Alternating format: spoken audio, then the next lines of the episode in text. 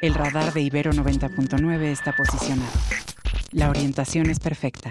El objetivo, localizar la noticia. Buenos días, Mario. Hola, muy buenos días, Mario. Con gusto de saludarte. Muchas gracias por la invitación a su programa. Contenta de estar de nuevo con ustedes. Los acontecimientos y sus protagonistas.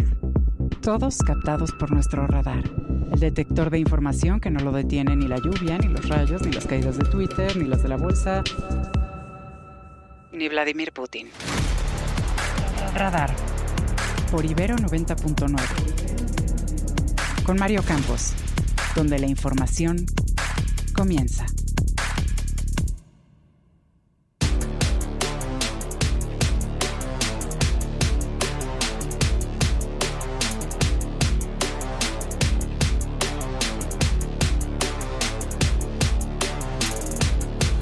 Confirma la Fiscalía de Jalisco la detención de un segundo sospechoso de haber participado en la desaparición de cinco jóvenes en Lagos de Moreno.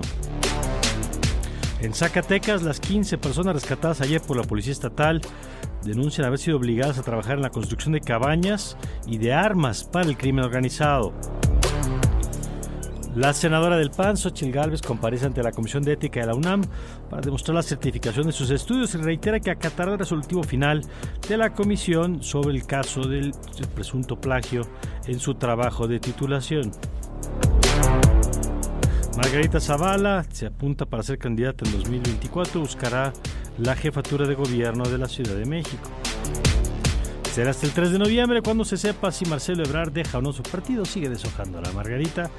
Asegura que solo espera el resolutivo definitivo a su recurso de impugnación en el que pidió que se reponga la encuesta. Y el Nobel de Literatura va para el escritor noruego John Fosse. Radar 99.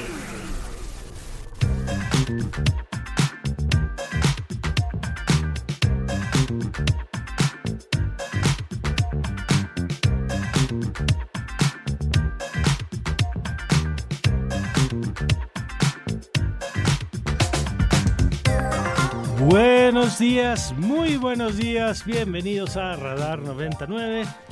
Yo soy Mario Campos y les saludo con mucho gusto en esta mañana de jueves, jueves 5 de octubre.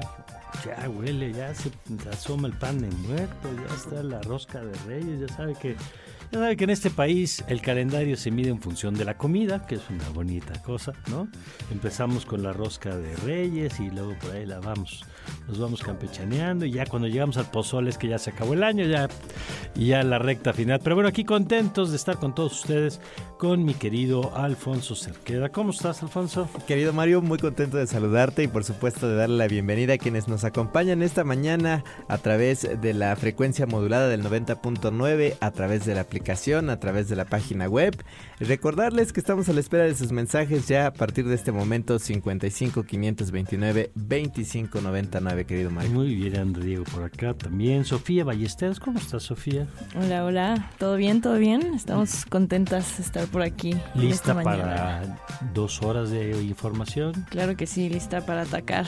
¿Tenemos buena música el día de hoy? ¿Tú qué crees? Yo creo que sí, siempre. Aquí en Ibero 99 siempre es buena Esa- música. Esa es la actitud. Vamos a ver si el señor productor cumple con la expectativa. Yo estoy seguro que sí. Yo le tengo fe desde chiquito que lo conozco, de muchos años. Aunque no lo crean, hace muchos años conocemos aquí el señor productor y yo en otras aventuras. Pero bueno, son las 7 con 5 minutos. Y eh, qué tal, ya están los memes de que si Murakami se quedó otra vez co- colgado de la brocha del Nobel de Literatura. Pues sí, creo que se va a quedar este, ya- mientras no le digan el Marcelo Ebrard de la candidatura presidencial, porque también hay algunos que se han quedado con ganas, digamos, de, de tener alguna posición en la vida. Todos hemos sido alguna vez esa, esa persona. Pero bueno, 7 con 6 y nos vamos a los detalles de la información.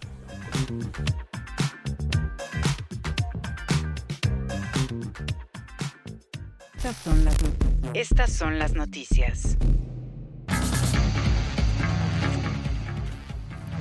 Les contamos que la Fiscalía de Jalisco informó ayer que fue detenido un segundo sujeto implicado en la desaparición de cinco jóvenes en Lagos de Moreno, registrado hace casi dos meses. Se trata del segundo sospechoso de haber secuestrado a los jóvenes y que ya fue presentado ante un juez, pero de los jóvenes desaparecidos aún no se sabe nada.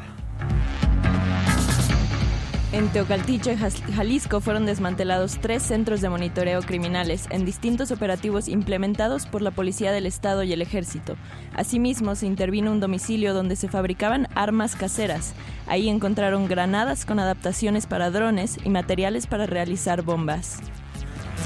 Y por otro lado, el fiscal de Zacatecas, Francisco Murillo, informó que las 15 personas liberadas ayer de un narcocampamento en Fresnillo eran tratados como esclavos, pues los encadenaban y obligaban a construir cabañas e incluso zanjas para bloquear caminos.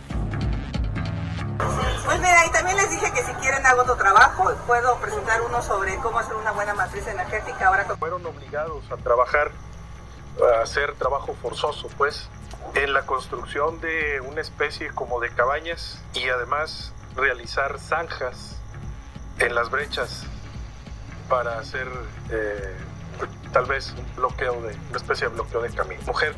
Bueno, esa es la voz del fiscal de Zacatecas, Francisco Murillo, y antes le ofrezco una disculpa, se nos coló ahí un audio de Xochitl Galvez que le vamos a presentar en unos minutos a propósito de su trabajo. Pero Sofía, nos tienes más información a propósito de la controversia alrededor de los libros de texto.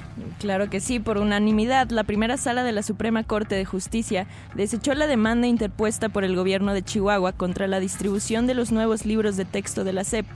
Este fue el primer recurso que había admitido a trámite la Corte en contra de la distribución de los libros de texto y solo falta que se pronuncie respecto al mismo recurso que interpuso el gobierno de Coahuila. Y en términos electorales, por voluntad propia, la senadora del PAN, Xochitl Galvez, compareció ante el Comité de Ética de la UNAM para acreditar que recibió su título profesional como experta en edificios inteligentes. Lo anterior, luego de que hace unas semanas se difundió que plagió su proyecto de experiencia profesional. Vamos a escuchar qué es lo que dijo. Pues hago otro trabajo, puedo presentar uno sobre cómo hacer una buena matriz energética ahora con mi experiencia en el Senado. O cómo resolver el tema del agua en el país ahora como mi experiencia como senadora. También puse eso en la mesa. La Administración del Aeropuerto Internacional de la Ciudad de México cerró los locales de venta de boletos del sitio 300 de taxis debido a un adeudo que asciende a poco más de 60 millones de pesos más intereses. A través de un comunicado, los concesionarios de los taxis anunciaron que por el momento se ofrecerá el servicio en la puerta 7 de la Terminal 1, cerca del área de vuelos internacionales, en tanto se resuelve el juicio por el adeudo pendiente. Por otro lado, les contamos que el Tribunal Electoral del Poder Judicial de la Federación ordenó al Instituto Nacional Electoral modificar la fecha del inicio de las precampañas del 5 de noviembre a una que está entre el 20 y el 26 de ese mismo mes. En esta misma resolución, el tribunal pidió al INE que considere que las precampañas no pueden durar más de 60 días, con lo cual se deja sin efecto la fecha de la conclusión de las precampañas establecida en la ley para el 3 de enero del 2020. 2024. Por otro lado, la ex candidata independiente a la presidencia, Margarita Zavala, pidió al Frente Amplio por México que la tomen en cuenta para el proceso interno de selección de candidato a la jefatura de gobierno de la Ciudad de México.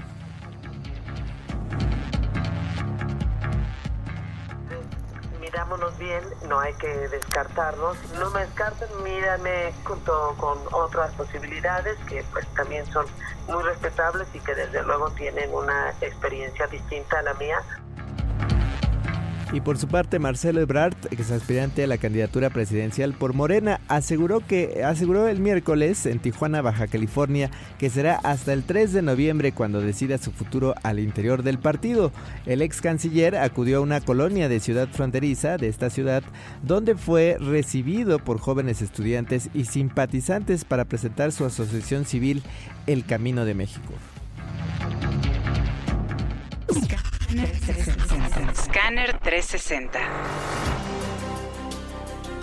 Anoche llegaron al Aeropuerto Internacional Felipe Ángeles, el secretario de Estado de los Estados Unidos Anthony Blinken, el fiscal general Merrick Garland y el secretario de Seguridad Interna Alejandro Mayorkas para tratar con funcionarios mexicanos los temas de migración, tráfico y principalmente el trabajo que nuestro país ha hecho para evitar la producción y venta de fentanilo.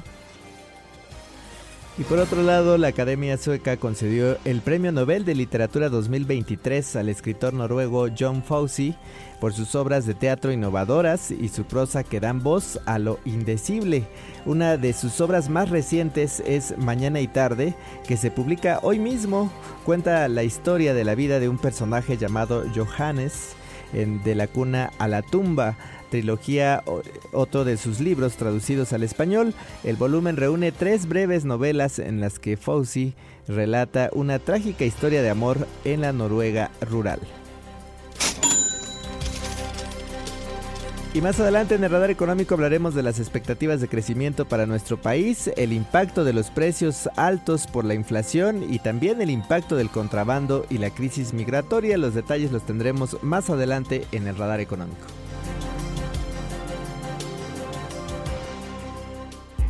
Crack 90.9.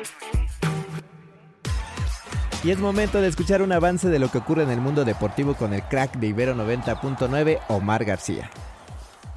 ¿Qué tal amigos de Radar? ¿Cómo están? Buenos días, buena mañana de jueves. Pues vámonos con el cierre de esta fecha doble en la Liga MX varonil. Cruz Azul con un respiro derrotó 3 por 1 a Necaxa, mientras que los Pumas eh, se quitaron ahí el lastre de la derrota ante América. 4 por 0 golearon a Querétaro en Ciudad Universitaria. Los Tigres empataron a 2 con el Toluca y Santos Laguna derrotó 2 por 1 a Cholos en esta rivalidad del norte. Ya nos estaremos escuchando en el Largos y Tendidos con lo que se viene para eh, la designación de la Copa del Mundial 2030 que estará bastante extraña, pero bueno, ya lo estaremos platicando, nos escuchamos en un ratito. Gracias a nuestro querido Omar García, que ya volveremos con él un poco más tarde, para que nos dé los detalles y déjeme yo aprovecho para recordarle las vías de contacto.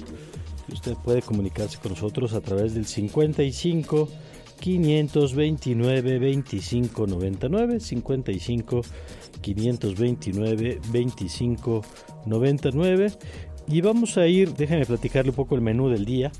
Más adelante vamos a tener a Lucía Lagunes sobre el tema del sistema de cuidados. Va a estar Paula Sofía Vázquez con este asunto de la Alianza Morena y el Partido Verde, sobre todo el Partido Verde, al que Paula Sofía ha hecho un trabajo de investigación importante que se publicó como libro hace unos meses. Vamos a tener a Carlos Heredia con el tema de eh, la visita de funcionarios de Estados Unidos a nuestro país. De hecho, ya lo tenemos en la línea. Vamos a arrancar con el doctor Carlos Heredia, investigador del CIDE. Querido Carlos, bienvenido aquí a La Ibero. Buen día estás, Mario? Qué gusto saludarte. Buen día. Muy buen día. Oye, pues es la plana mayor la que viene, es el secretario de Estado, es el jefe de seguridad eh, eh, nacional, del Homeland, eh, del, área de seguridad interior, del de, pues posiciones, digamos, el fiscal, que tienen que ver con todo el aparato de seguridad. Y lo primero es, pues no es tan frecuente, digamos, una delegación de este nivel, ¿no, Carlos?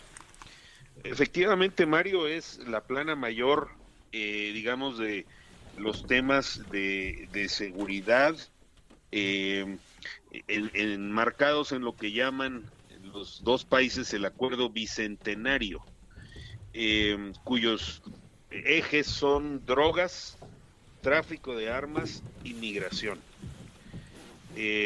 digamos que las preocupaciones principales de Washington están por el lado de el fentanilo, los opioides por un lado, la migración por otro lado, la preocupación de este gobierno actual en México ha estado centrada en el tráfico de armas eh, del norte hacia el sur que sirven para eh, pertrechar a los grupos del crimen organizado en México. Entonces, pues sí, el planteamiento es abordar las preocupaciones conjuntas y las preocupaciones prioritarias de, cada país. Y se da en un momento particularmente delicado, Mario, porque eh, en Estados Unidos pues es muy mediático el tema migratorio. aunque yo sigo pensando y afirmando que no es un asunto que amenace la seguridad nacional de Estados Unidos, eh, pero así lo presentan. como así lo presentan, pues eso exacerba, eh, digamos, las tensiones. Pero hay un dato que es extremadamente revelador, eh, Mario, que unas horas antes de la llegada de la delegación estadounidense, se da a conocer que el gobierno del señor Biden va a continuar la construcción del muro eh, en un tramo de 20 millas, 32 kilómetros, ahora sí que en la frontera de mi estado, Tamaulipas, con Texas. Eh, y, que, bueno, está haciendo una serie de dispensas ahí de leyes ambientales, eh, de desarrollo urbano, de lo que quieras, para posibilitar la construcción acelerada del muro. Biden cuando tomó posesión como presidente prometió que no iba a construir mm. un solo kilómetro de muro. Eh, ya vienen las elecciones, está en riesgo eh, la reelección de Biden y pues eh, prefirieron enmarcar la visita de esta delegación de altos funcionarios con este anuncio de que ahí les va el muro. Claro, porque es una manera de, marcar, digamos, el tono del encuentro. Ahora, ¿qué podemos esperar? Es decir, ¿cuál es la expectativa real de la reunión? Eh, ¿qué, ¿Qué es lo que estarían planteando? Digo, sabemos que no necesariamente todos estos temas son públicos y muchas veces los comunicados dicen menos de lo que uno quisiera, ¿no? Son generalidades de la cooperación y pero en el fondo, digamos, ¿cuál dirías tú que es la, el pliego petitorio en concreto que materializaría las demandas de Estados Unidos? Mira, eh, Mario, a, varios de estos funcionarios ya hay que darles un almanaque porque vienen a cada ratito. Ok. Eh, eh, es decir, esta señora, la, la asesora de seguridad nacional de la Casa Blanca, que se llama Elizabeth Sherwood Randall, eh, que prácticamente le han dado rango de gabinete, mm. a ella la recibe el presidente López Obrador. Mm. Eh, eh, entonces, el, el, señor Mallorca se ha venido varias veces este año, varias veces en 2023. Blinken también ya se volvió visitante asiduo y, y yo creo, Mario, que ha sido una práctica del gobierno del señor Biden eh, el hecho de decir, no solo mando mis mensajes a través de la embajada, sino que envío representantes personales. La señora Sherwood Randall trabaja en la Casa Blanca, trabaja allí con, con eh, el presidente Biden y los demás pues son colaboradores muy cercanos que siguen insistiendo, machacando en la idea de la colaboración en materia de seguridad. Eh, y el mensaje es básicamente del lado estadounidense, Washington no se va a cansar, no va a ceder, eh, no va a abandonar la machacona insistencia de la necesidad de eh, mayor cooperación en materia de seguridad. Aunque el planteamiento general pues atiende fundamentalmente a la preocupación mediática y ahora electoral de Washington, de decir, miren, sí defendemos la frontera, por eso vamos a extender el muro en la frontera. Ese es, ese es el mensaje fundamental, Mario. Claro, es porque... Un, es un mensaje para los electores. Eso te iba a decir. Esta visita tiene componentes de agenda de política pública, pero tiene una agenda de, de audiencia interna, porque además, te pregunto, Carlos, ¿cómo juega en esta ecuación el endurecimiento de los republicanos? Que en sus intervenciones en este segundo debate, en el que estuvieron todos menos Trump, pues uno tras otro, digamos, hablaban de la posible intervención de Estados Unidos en nuestro país a través de sus fuerzas armadas. Eh, ¿Cómo presiona eso a los demócratas? Porque supongo que lo del muro también hay que entenderlo en esa lógica, ¿no? Por supuesto. Y no es ajeno a lo que ha pasado en la Cámara de Representantes en los últimos dos, tres días, eh, que por el cual los propios republicanos destituyeron al presidente de la Cámara de Representantes, el señor eh, republicano, por, por supuesto, Kevin McCarthy, a instigación de un trompista eh, digamos, de duro calibre que se llama Matt Gaetz, que es un congresista del estado de Florida, que digo es, es parte de los de los soldados de Trump en la Cámara de Representantes, que por cierto contempla la peregrina idea de hacer de Trump presidente de la Cámara de Representantes. en Estados Unidos no es necesario que el speaker, el presidente de la Cámara de Representantes, sea congresista. Es decir, si, el, si la mayoría lo vota, eh, podrían elegir a Trump presidente de la Cámara de Representantes. No creo que eso ocurra. Ya están barajando otros nombres, pero uno da cuenta de la belicosidad eh, de los republicanos y como tú lo dices acertadamente, pues señala que Washington dice, miren, nosotros eh, consideramos una locura esto de que vamos a bombardear México, etcétera, pero no quitamos el dedo del renglón y queremos insistir en que por vías diplomáticas, por vías políticas, por vía del diálogo, por vía de la continua insistencia a México en estos temas, eh, eh, estamos haciendo la tarea. Y hay otro punto, Mario, del que tampoco se ha informado, y es el hecho de que medios estadounidenses difundieron la noticia de que el gobierno de México había accedido a abrir un centro de procesamiento migratorio estadounidense en territorio o sea, una oficina del gobierno de Estados Unidos operando, que estaría operando desde México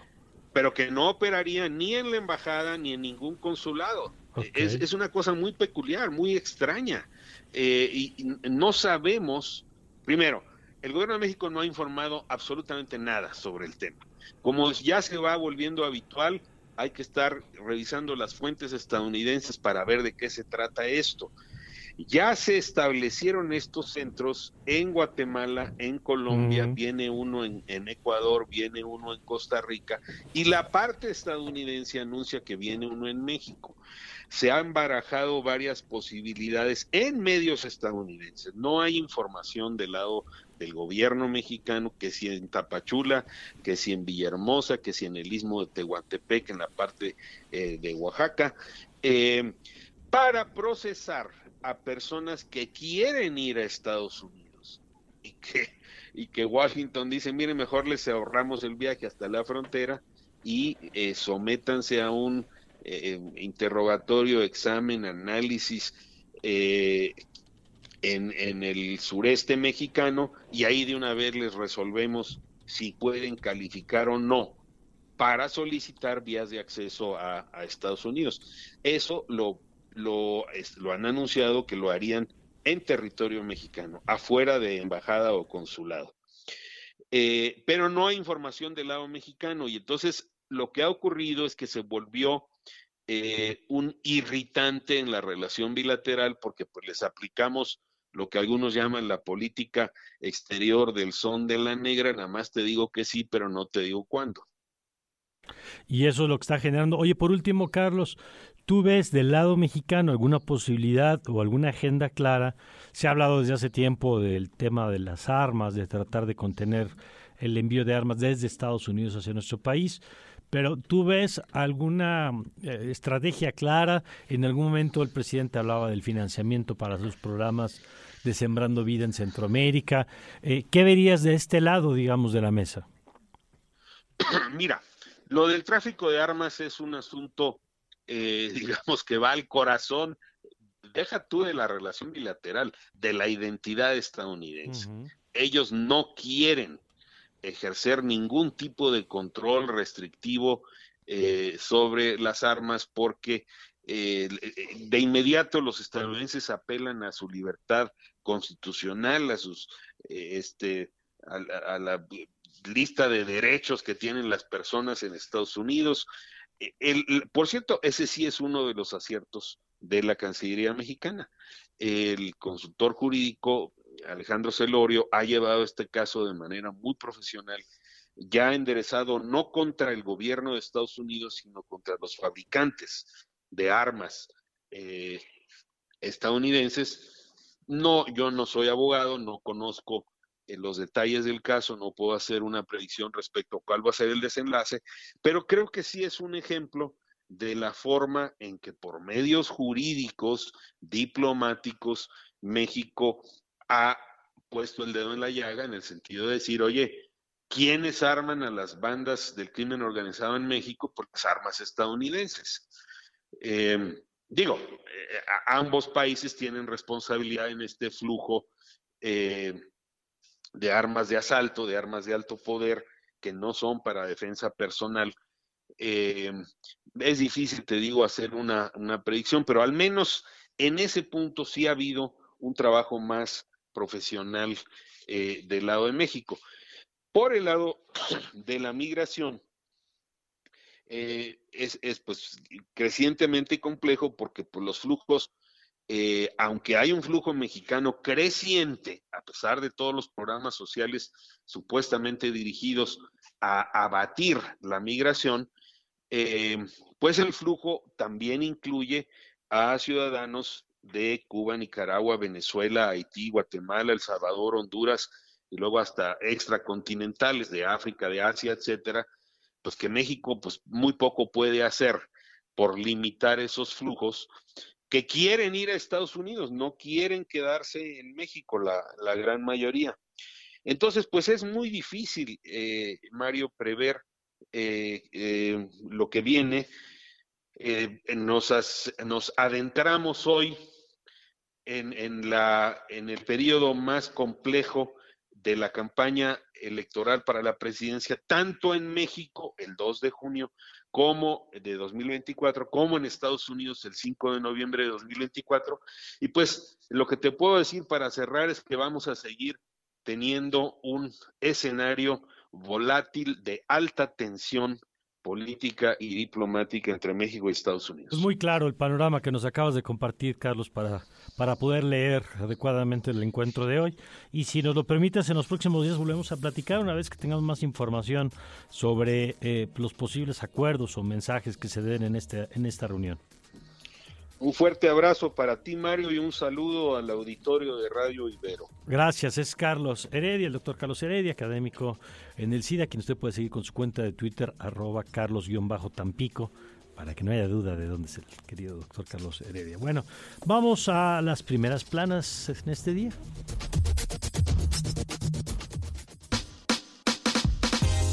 Primeras planas y encabezados. Reforma. Arrancamos con reforma, va 4T por 15 mil millones de pesos del Poder Judicial. Plantean extinguir 13 fideicomisos y enviar el dinero a tesorería de la Secretaría de Hacienda y Crédito Público. El Universal. En el Universal echan a volar a Nueva Mexicana con ventaja en tarifas y horarios. Expertos advierten una competencia desleal que beneficia a la aerolínea y del Estado, que además tendrá facilidades para pagar combustible. La jornada. Logra Andrés Manuel López Obrador compra de tres hospitales que renta al gobierno a iniciativa privada. Espera que dueños de seis restantes acepten su propuesta. Milenio. Dice Estados Unidos que prosigue el tráfico de fentanilo. La orden de los chapitos es propaganda. Excelsior. Tribunal corrige al INE sobre las precampañas por considerar que los partidos tienen menos tiempo para cumplir algunos requisitos. Los magistrados ordenaron aplazar el inicio de este periodo para fines de noviembre. El financiero. Urge resolver cuellos de botella para nearshoring. El Banco Mundial dice que pese a tener un gran potencial, México debe crear una estrategia clara de lo que quiere en, en el largo plazo. El economista. Mejora la expectativa económica del país, crecerá más que América Latina en este año. El Sol de México. Posó con Cuauhtémoc acusado por Ayotzinapa. A el profe se le encomendó desaparecer a un grupo de normalistas, relató un testigo. Prensa Internacional.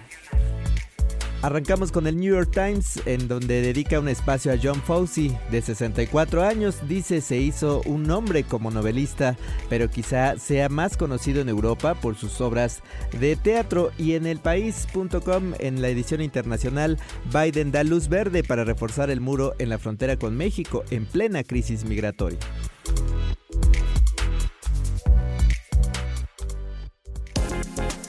Mente reflectora una fracción de la energía reflejada.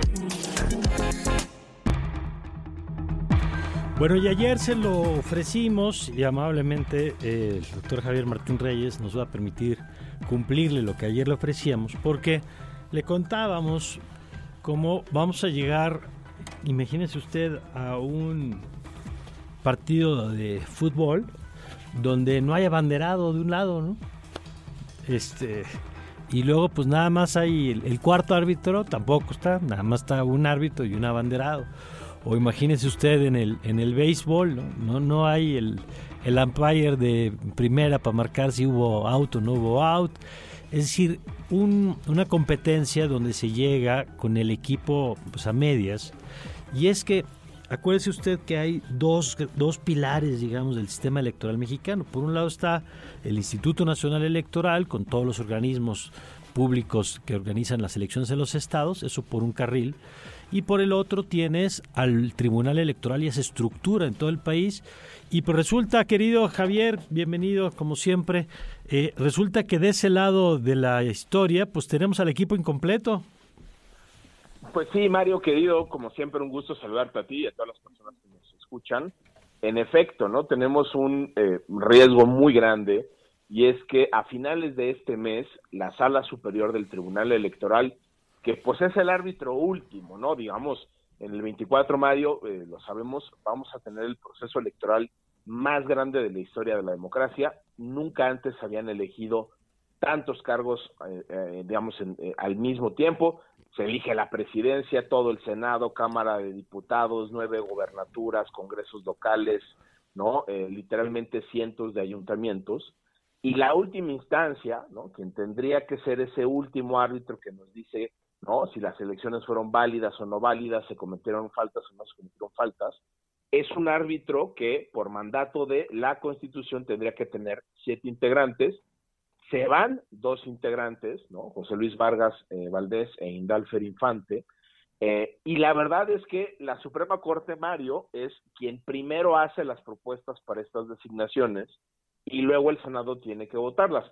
La Corte ya hizo la chamba, Mario, ya mandó dos ternas, yo te diría eh, buenas ternas, ¿no? Una terna de hombres, una terna eh, de mujeres, son básicamente personas con muchísima experiencia en materia electoral, prácticamente todas ya fueron magistrados electorales de alguna de las salas regionales, que son las salas que están por abajo de la, de la sala superior. Yo creo que ese es el tipo de designaciones que se necesitan. ¿Y qué pasó? Porque si la propuesta era buena, ¿qué pasó? Pues justamente ese es el problema, ¿no? De hecho, se, se filtra un audio, ¿no? Este, de, de, un senador eh, de Morena, ¿no? Donde básicamente lo que dice es, no, hombre, nos mandaron puras ternas del Poder Judicial, no nos hicieron caso, mm. ¿no? El Senado y la Secretaría de Gobernación les hicimos unas recomendaciones y no nos hicieron caso. Entonces, Imagínate nada más en designaciones donde la imparcialidad y el mérito tendrán que ser las características, pues paradójicamente esos son, déjame ponerlo así, cuestiones negativas a los ojos del Senado. ¿Por qué? Pues porque la mayoría de Morena y sus aliados lo que quieren son personas cercanas a ellos y no personas con independencia. hemos Entonces, visto, Javier, perdón que te interrumpa, eh, pero te escuchamos y, aprovechamos para resolver las dudas. Eh, hemos visto que hay organismos como el INAI, pues que cuando le vas cortando integrantes, pues puede llegar incluso a dejar de ser operativo eh, y que hay consecuencias, evidentemente, cuando una institución que está diseñada para siete tiene seis o tiene cinco o tiene cuatro, no es igual. En este caso, ¿qué implicaciones tiene que hayan decidido no nombrar a los candidatos que propuso el Poder Judicial? Eh, yo diría, hay, una parte jurídica y hay otra parte más política de la mm. No, mira, jurídicamente, por fortuna, en el caso del Tribunal Electoral, sí hay un sistema de, déjame ponerlo así, de reemplazos, ¿no? Te pongo un ejemplo. Para la calificación de la elección presidencial, que por supuesto va a ser muy importante el próximo año, la ley dice que se tienen que sesionar por lo menos con seis integrantes, ¿no? Si no se nombran estas dos personas, pues ¿qué es lo que va a pasar? Que vamos a llegar a una calificación con cinco, pero la propia ley orgánica sí permite que se habilite a una persona para que desempeñe la función. Entonces uno podría decir, bueno, pues jurídicamente no pasa nada, sí se puede resolver por lo menos esa, esa impugnación. ¿Cuál es el gran problema, Mario? Pues que a final de cuentas, en términos de legitimidad, va a ser un órgano que no está completo, va a ser un órgano que podría funcionar con una persona que no fue expresamente designada para, para ese cargo. Y tú imagínate en un escenario donde la elección se cierra o donde hay, déjame ponerlo así, irregularidades importantes, pues caray, yo creo que a nadie le gustaría, Mario, pues irte a un escenario donde en una de esas la votación sea tres contra tres porque se divide la sala, de un lado tengas a una persona que no fue designada para ese cargo y de repente tengas que de resolver el desempate con el voto de calidad del presidente, ¿no? Entonces, entonces, digamos, más allá de que jurídicamente se podría sesionar, a diferencia de lo que sucedió en el INAI, pues creo que lo que todos querríamos, Mario, pues es que la elección 24 gane quien gane, salga bien, y si hay controversias, pues que se resuelvan por un órgano que tenga legitimidad. Creo que el riesgo con esta irresponsabilidad del, Senado, pues es que nos vayamos a un 24 con un árbitro con muy poca legitimidad. Ahora, eso es en el caso de la, de la, no sé si el término correcto es la sala superior, pero ¿qué está pasando, Javier, en, en la serie de nombramientos a nivel local? Que entiendo, pues también hay una serie de huecos eh, que quizá le hemos puesto menos atención.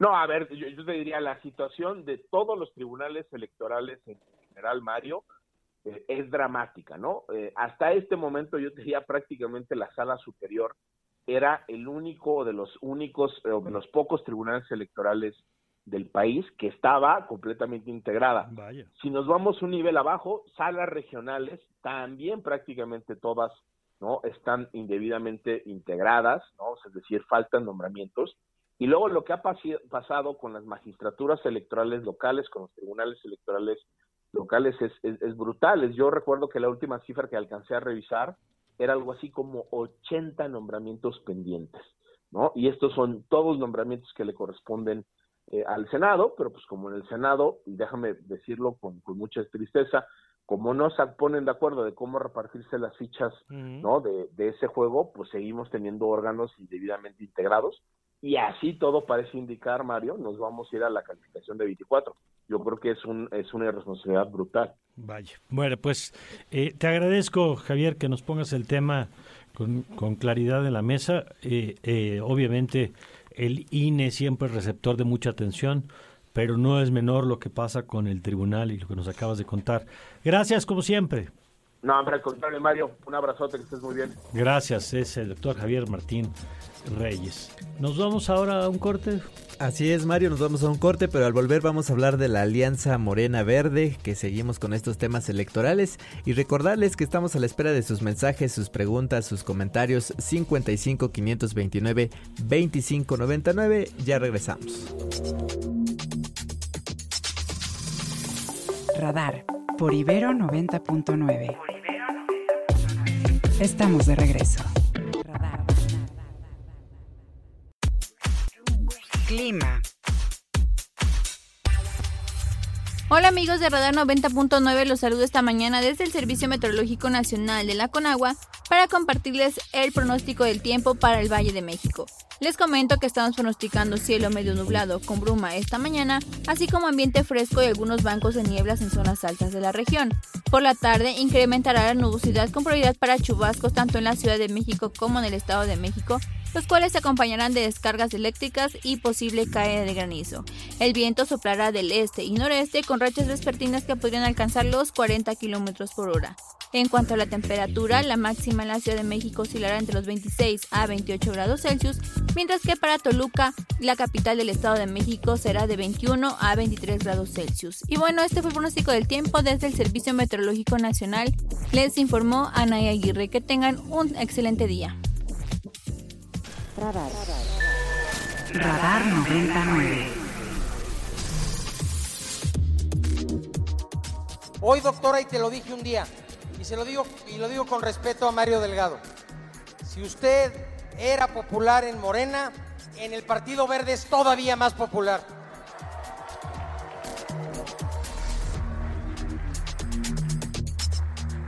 Hoy estamos aquí para refrendar nuestro apoyo a la doctora Claudia Sheinbaum.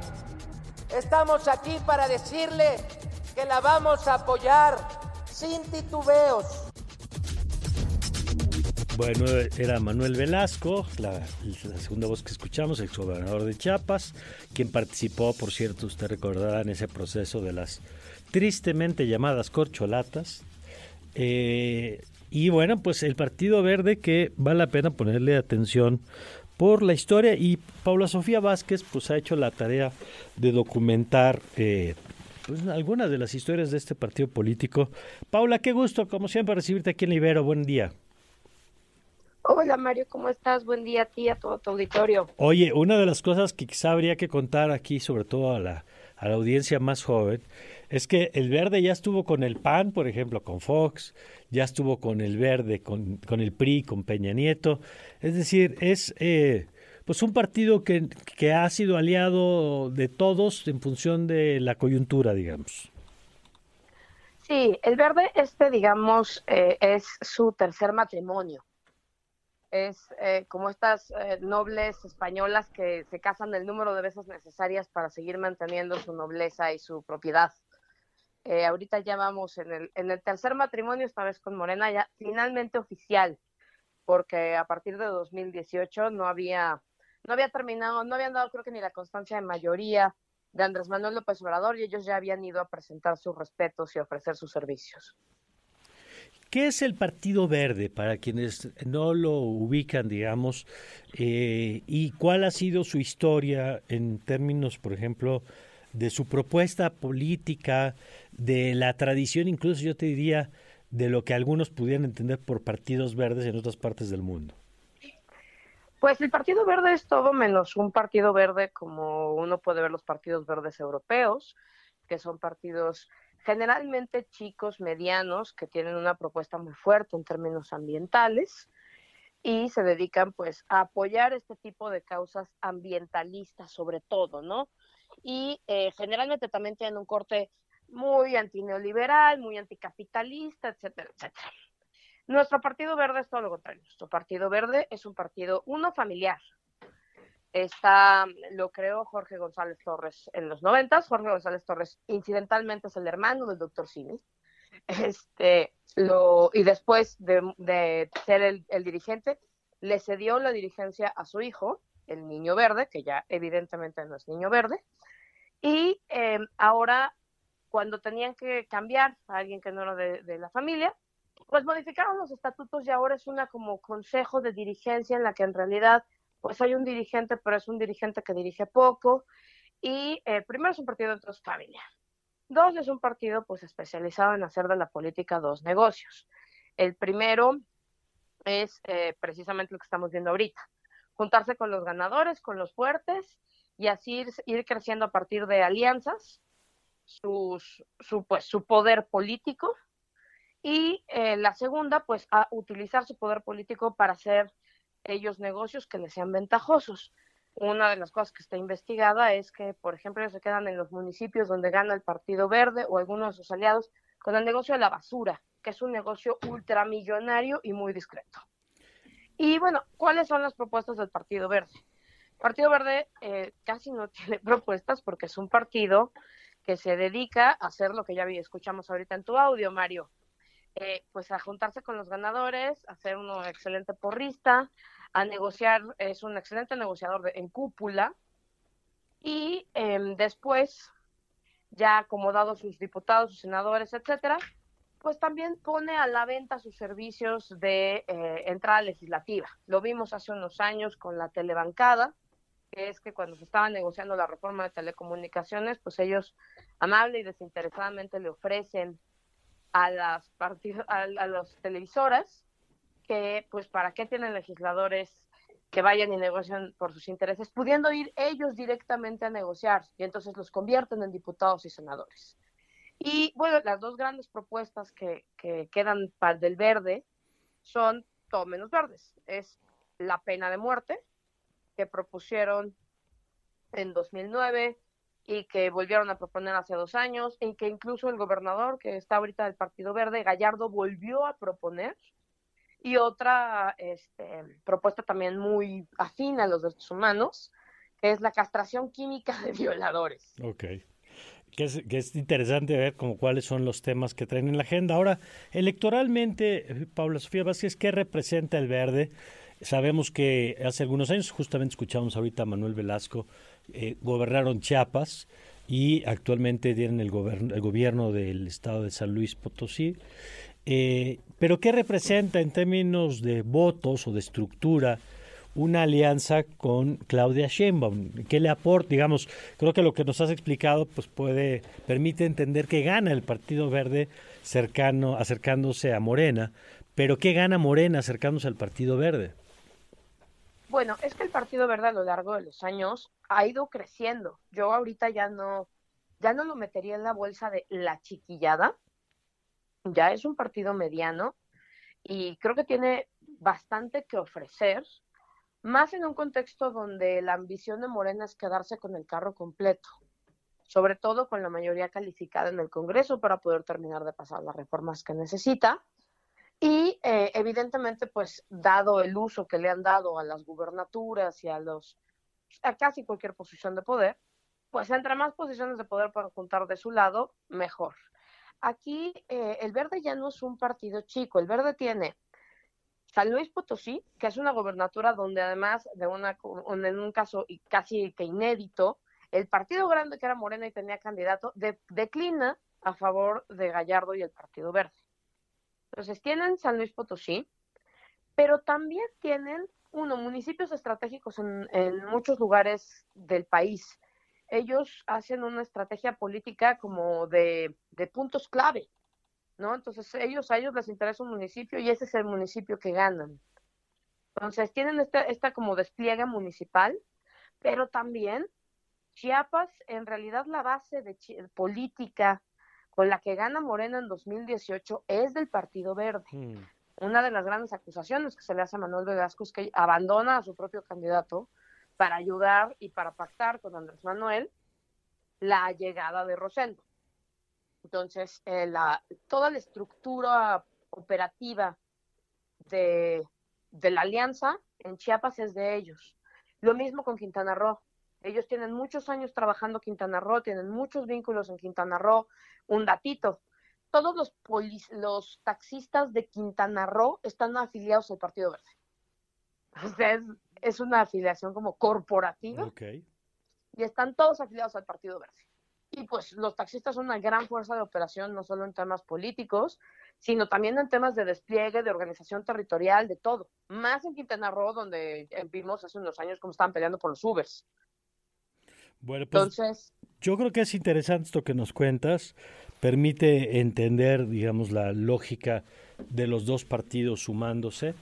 Eh, es interesante también porque creo que para buena parte de los de la base, digamos, morenista, pues hasta hace algunos años el Partido Verde resultaba alguien o un actor, digamos, que buscaban incluso que saliera, que perdiera el registro y pues las, las vueltas de la vida en política hace que ahora sean unos compañeros de viaje cercanos, ¿no?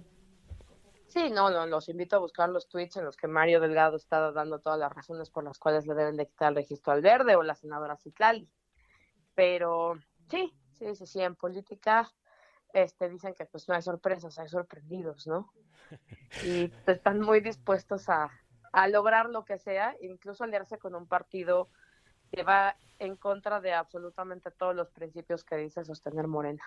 Bueno, Paula, muchas gracias como siempre por la oportunidad de platicar. Muchísimas gracias a ti, Mario. Que tengan excelente día. Gracias, Paula Sofía Vázquez, eh, pues experta, bueno, analista política y coautora de La Mafia Verde. Este libro a propósito del Partido Verde, por eso nos pareció interesante sumar su voz a este tema, este texto. Eh, déjeme darle nada más la referencia completa del libro. Nada más que ya sabe que a la hora que uno va a leer algo, la imagen brinca. Pero bueno, ahorita le doy el dato. Ahí está. Es Paula Sofía Vázquez, La Mafia Verde.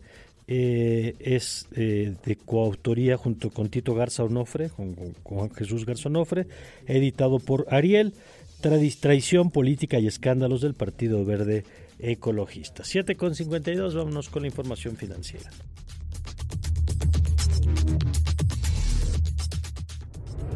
Radar Económico. Radar Económico. Esta mañana en el Radar Económico les contamos que mejora el indicador de confianza del consumidor que elabora el INEGI y Banjico. Se observaron aumentos mensuales en los componentes que evalúan la situación económica presente tanto de los miembros del hogar como la del país y la correspondiente a la posibilidad de los miembros del hogar para realizar compras de bienes durables en este momento. En contraste, los rubros que captan la situación económica esperada dentro de 12 meses de los miembros del hogar y del país también se redujeron. La economía mexicana puede alcanzar un crecimiento de 3.2% en este año, impulsada por el consumo y la inversión privada que está preparándose para la remodelación en curso de las cadenas mundiales de suministro. Este fenómeno del nearshoring, así lo estimó el Banco Mundial. La proyección revisada se encuentra en línea con la del Fondo Monetario Internacional. Está dentro del rango previsto por el gobierno mexicano, que es de 2.5 y 3.5%, y ligeramente arriba del 3.15% que estima el mercado de acuerdo con la encuesta recabada por el Banco de México. Y a nivel mundial, 7 de cada 10 personas consideran que el aumento de los precios como resultado de las presiones inflacionarias han afectado su bienestar y 6 de cada 10 han tenido que cambiar sus hábitos de consumo. Así lo reveló ayer el Banco Santander en un estudio eh, revela que pese a lo anterior, una buena parte de la población mundial espera que los próximos 3 años cambie esta situación. En México, 8 de cada 10 personas esperan mejorar su bienestar en este lapso de tiempo y a nivel mundial lo anticipan 6 de cada 10. Por otro lado, ante la presencia del contrabando y la crisis migratoria que se vive en el territorio nacional, el presidente de la Confederación de Cámaras Industriales, la CONCAMIN, pidió al gobierno federal su apoyo para combatir ambas problemáticas. En México, dice, estamos en un momento en el que el contrabando de mercancías se ha convertido en un verdadero problema, así lo dijo el dirigente eh, al inaugurar la reunión anual de industriales. Y finalmente les cuento que esta mañana la criptomoneda Bitcoin tiene un valor de 27.900 dólares, mientras que un dólar nos cuesta 18 pesos con 5 centavos. CIMAC, periodismo con perspectiva de género. Y nos vamos con mi querida Lucía Lagunes. Lucía, ¿cómo estás? Muy buen día. Muy buen día, Mario. Pues como siempre, feliz de estar los jueves aquí contigo y compartir con la audiencia pues algunos de los temas que me parece que son relevantes para poder colocar en este espacio. por ello, pues eh, déjame decirte que traje hoy finalmente los resultados de esta encuesta nacional para el sistema de cuidados, conocida a partir de ahora como ENASIC, que nos viene a corroborar lo que ya se había dicho, lo que empíricamente se había mostrado y ya habían señalado diversos grupos feministas, académicas y también instituciones y legisladoras. Lo que nací confirma, eh, Mario, es que la tarea del cuidado descansa en las mujeres, en concreto en 19.5 millones de mujeres mayores de 15 años, quienes tienen eh, sobre sus hombros esta responsabilidad, pero también quienes por esta carga ven limitadas sus oportunidades de desarrollo, de descanso, de estudio, de trabajo remunerado, de diversión, en fin, de todo. Y mira, Mario, la encuesta también rompe con el romanticismo del sacrificio de las mujeres para cuidar y muestra que esta labor tiene un impacto concreto en la desigualdad estructural que enfrentamos las mujeres. Además, viene a evidenciar la demanda de cuidados que hay en nuestro país y por lo cual es necesario y urgentísimo desarrollar un verdadero sistema nacional de cuidados que sigue congelado en el legislativo. Tú recordarás, hemos hablado ya del tema en otros momentos y cuyo retraso ha dañado la vida de las mujeres y niñas. Lo que tenemos, Mario, ahora es precisamente esta medición de la necesidad y del impacto desproporcionado en la vida de las mujeres y niñas que se ven obligadas a cuidar porque no tienen de otra. Y resulta que 77% de los hogares en nuestro país tienen por lo menos una persona que es susceptible de ser cuidada o dicho de otra manera, Mario, también es que ocho de cada diez hogares tienen la necesidad de que haya alguien que cuide a otra persona. Los resultados de esta primera encuesta, pues lo que nos dejan claro es la abrumadora necesidad de contar con un sistema nacional de cuidados que descargue a las mujeres de esta sobrecarga y de la sobreresponsabilidad de cuidar a otras personas. Pero también, Mario, identifica las distintas razones por las cuales las personas necesitan ser cuidadas, lo cual da también una ruta de por dónde desarrollar un verdadero sistema de cuidados, pues que garantice el buen trato de las personas cuidadas y libere a las mujeres para su desarrollo. Esas principales necesidades de cuidado, además, están claramente identificadas o se centran en tres categorías, edad, condición médica o alguna discapacidad. Y es precisamente la categoría de edad la que demanda mayor cuidados, ya sea porque por ser niñas, niños o por ser personas mayores de 60 años. El primer caso, Mario, pues eh, representa para, en términos de hogares, 15.8 millones de hogares que tiene esta necesidad. Y para las personas mayores estamos hablando eh, de 12.4 millones de hogares, es decir, prácticamente la totalidad de los hogares de nuestro país tienen una demanda de personas que necesitan ser cuidadas por edad. Así, de este tamaño tan grande son la necesidad de cuidados en México y en más de un hogar, hay que decirlo, Mario, se puede encontrar eh, más de una necesidad de persona de ser cuidada, es decir, una, niña, un niño, una persona de la tercera edad, una persona de la tercera edad, una persona con discapacidad. Y estas combinaciones de necesidades, también hay que decirlo, reflejan mayor exigencia a las mujeres para precisamente el cuidado o el trabajo de cuidados que ellas hacen. Hay que decir que en ambos grupos poblacionales de edad podrían ser cuidados sin que esto implicara la renuncia al desarrollo personal de las mujeres o el desgaste altísimo de su salud y su bienestar.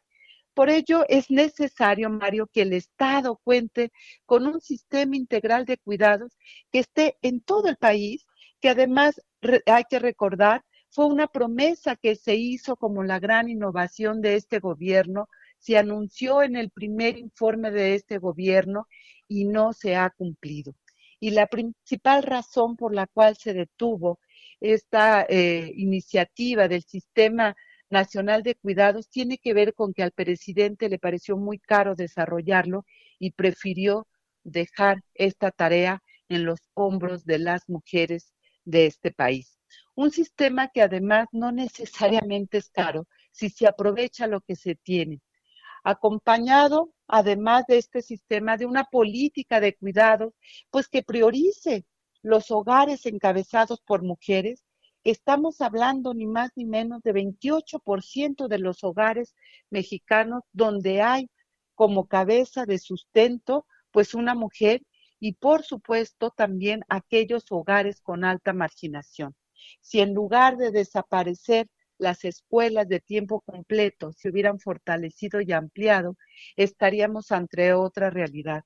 La encuesta pues nos revela también la importancia de contar con este tipo de centros educativos donde niñas y niños puedan desarrollarse plenamente en espacios seguros, así como desarrollos de casas de retiro o de cuidado de día para las personas de la tercera edad y para aquellas personas que necesitan ser cuidadas en sus hogares, pues también se puede desarrollar cuidadores, cuidadoras profesionales pagadas por el Estado, que hay que decir que de acuerdo con la encuesta son los menos hogares que requieren este tipo de situaciones.